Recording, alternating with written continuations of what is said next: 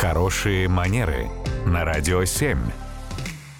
Татьяна, доброе утро. Доброе утро. Доброе утро, Татьяна. И Елена задает вопрос, хочет обсудить особенности видеоконференции.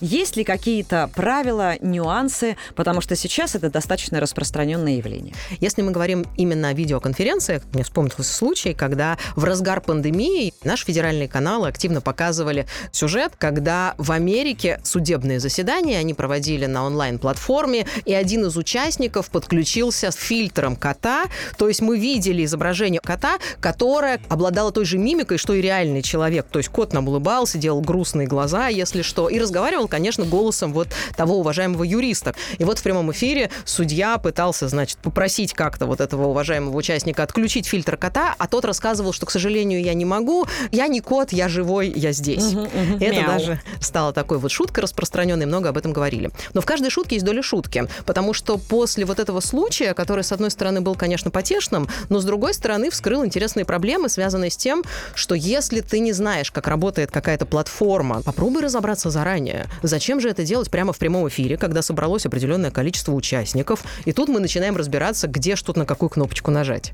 А вообще вот нормально, когда люди прячут себя, да, специально выключают видеокамеру, чтобы их не видели. Кто-то, ну, не боится, а кто-то спрятался так вот за телефоном. Но смотрите, здесь нет понятия нормально или ненормально. Здесь есть понятие, как мы договорились. Предполагается, что по умолчанию, если если мы пользуемся видеоконференцией, то логично использовать включенную камеру, потому что в противном случае давайте просто созвонимся, если уж на то пошло.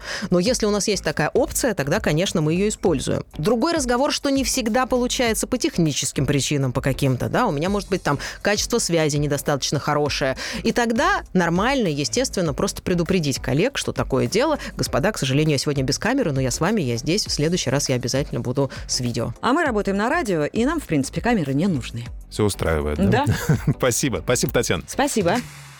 Радио 7.